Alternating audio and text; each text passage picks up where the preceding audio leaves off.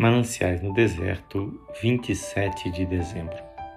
Sua alma entrou em ferro. Salmo 105,16, tradução inglesa. Invertamos a ordem e teremos em linguagem nossa: ferro entrou em sua alma. E não é isto uma verdade? Que o sofrimento e a provação, o jugo suportado na mocidade, a repressão forçada da alma, Todas essas coisas conduzem a uma tenacidade férrea e a uma firmeza de propósito? Sim, e também a fortaleza e a capacidade de suportar as dificuldades, qualidades essas que são o indispensável alicerce e a estrutura de um caráter nobre.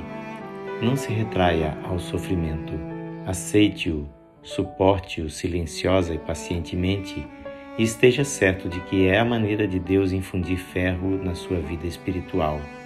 O mundo quer punhos de ferro, energias de ferro, nervos de ferro e músculos de ferro.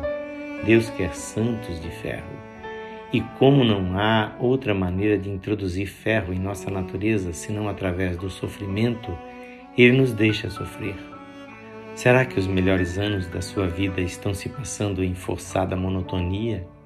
Você é assediado por oposições, mal-entendidos e zombarias que estorvam o progresso, como o pioneiro da mata virgem é embaraçado pelos cipós à sua frente? Então tome alento, o tempo não é perdido. Deus o está colocando no regime do ferro. A coroa de ferro do sofrimento precede a coroa de ouro da glória, e o ferro está entrando em sua alma para fazê-la forte e corajosa com tua mão segura bem a minha, pois eu tão frágil sou, ó Salvador, que não me atrevo a dar nenhum só passo sem teu amparo, meu Jesus, Senhor.